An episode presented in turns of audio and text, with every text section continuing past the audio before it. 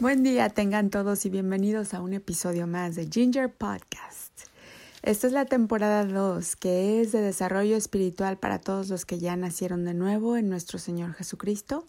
La temporada 1, recuerden que es la Biblia para niños. Es importante dividir porque la temporada 2 no es necesariamente para niños, tienen que primero, primero oírla a los adultos y ver si, si su niño tiene la edad para escucharla. Muchas gracias. Eh, yo voy a decir una oración antes de comenzar. Dios mío, Padre, Hijo y Espíritu Santo, te agradezco mucho la oportunidad de compartir el Evangelio a través de este podcast hoy y te pido que tu Espíritu nos guíe para las palabras que aquí se van a decir y que este Evangelio sea para tu gloria. En el nombre del Señor Jesucristo. Amén. Bueno, si estás escuchando este episodio, quizá ya eres nacido de nuevo y si no has nacido de nuevo, por favor, ve a los capítulos anteriores. En la temporada 1 se llama Una oración muy importante y es la oración en donde naces de nuevo. También te invitamos a seguirnos en Instagram por Ginger Secrets, que es G-I-I-N de Norma, G-E-R-S-E-C R-E-T-S, Ginger Secrets. Ginger con doble I latina y con G, Ginger Secrets. Y ahí también puedes tener los links para las oraciones que busques. Ok, bueno, también algunos de ustedes quizá ya han sido bautizados. Hoy quiero hablarles un poco sobre el bautizo. Es importante que los que no se hayan bautizado aún vayan a una iglesia cercana y los bauticen con agua que en verdad caiga esa agua sobre sus cabezas o sobre o se sumerjan completamente en agua también eso eh, es mucho mejor. ¿Por qué? Porque el agua es lo que nos separa completamente del mundo que no está elevado aún. Eh, por ejemplo, en Éxodo capítulo 14, verso 14, eh, Dios le dice al pueblo israelita que abra el mar para que crucen y después cierran las aguas y Egipto se queda del otro lado de las aguas. Es la división. Las aguas dividen el pueblo de Dios de, el, de los egipcios, que en este caso es una metáfora también eh, del pecado, ¿no? El pecado y la, la, cuando el pecado te tiene subyugado, por ejemplo, cuando está uno atado a ese pecado, a través de las aguas se libera. Entonces es importante que se bauticen, ahora les quiero hablar un poco sobre la Biblia. La Biblia está llena de metáforas como esa que les acabo de decir.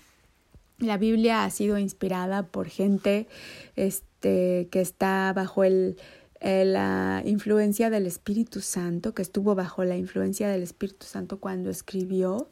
Entonces es realmente una guía del reino de Dios y tiene una complejidad maravillosa, una belleza absoluta y no es tan fácil de leer así de manera como tú lees cualquier otro libro, sino que esta Biblia se tiene que tener al Espíritu de Dios primero para después comprender la profundidad de lo que te está diciendo.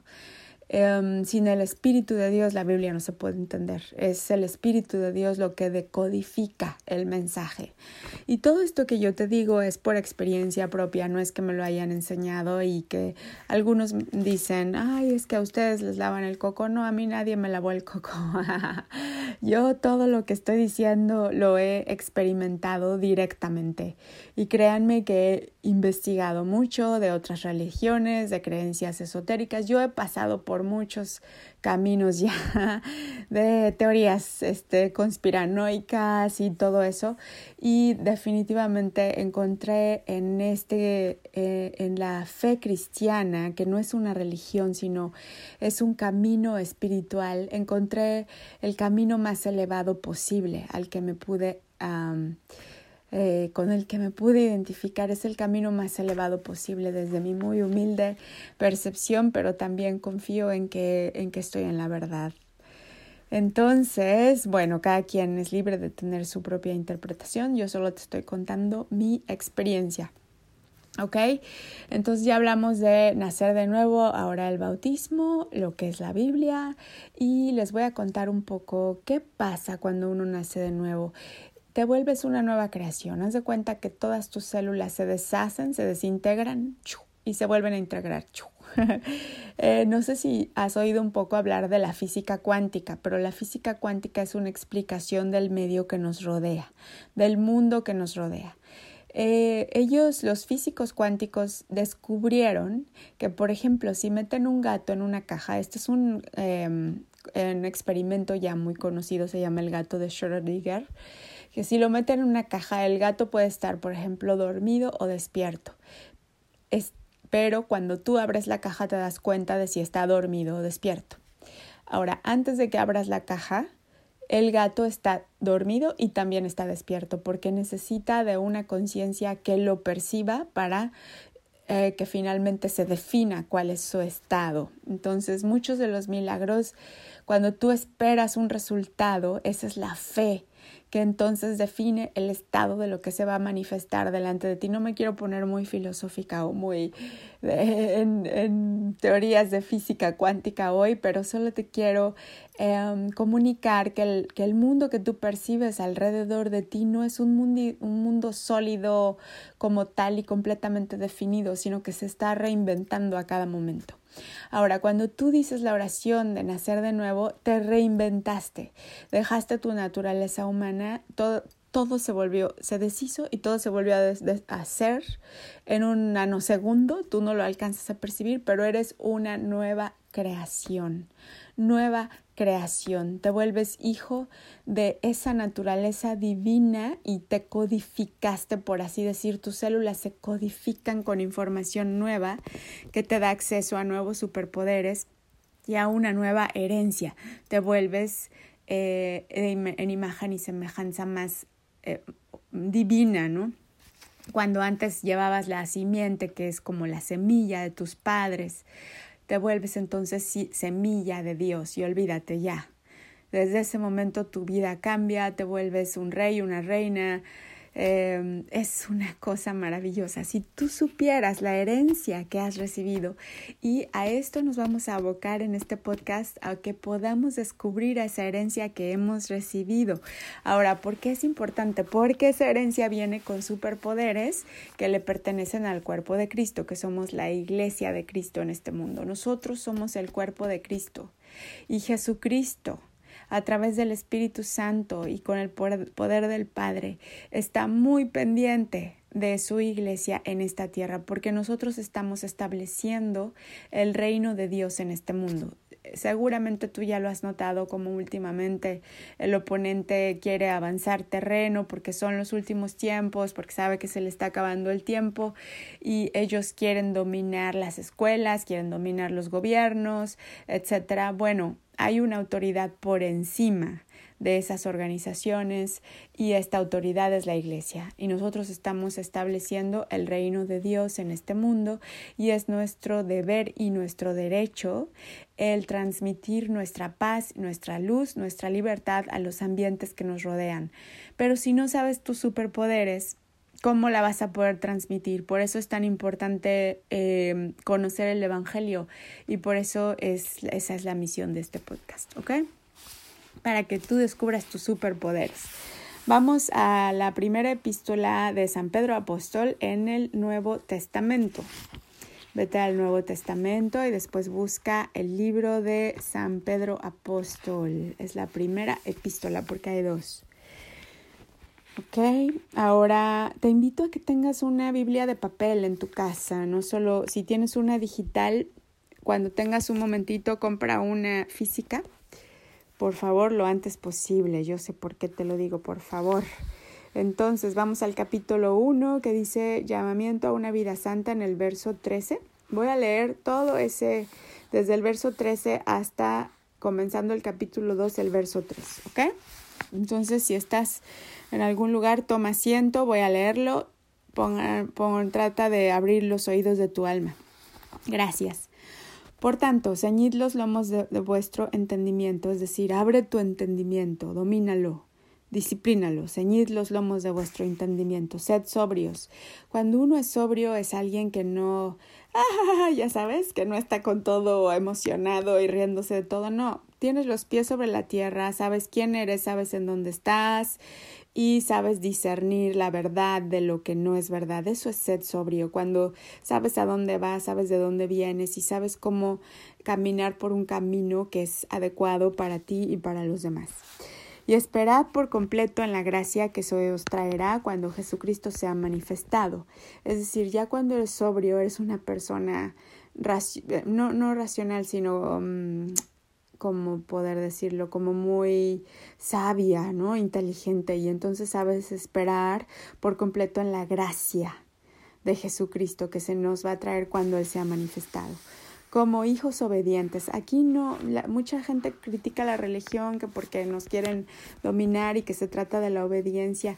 Aquí más que obediencia es como réplicas del ser divino, o sea, que nosotros tenemos una naturaleza divina y al volvernos, entre comillas, hijos obedientes, somos una réplica exacta de esa naturaleza divina. Por ejemplo, si tu naturaleza divina te dice, tú eres demasiado santo como para eh, mentir, y tú mientes, entonces estás viviendo por debajo de tu potencial de rey o de reina, ¿no?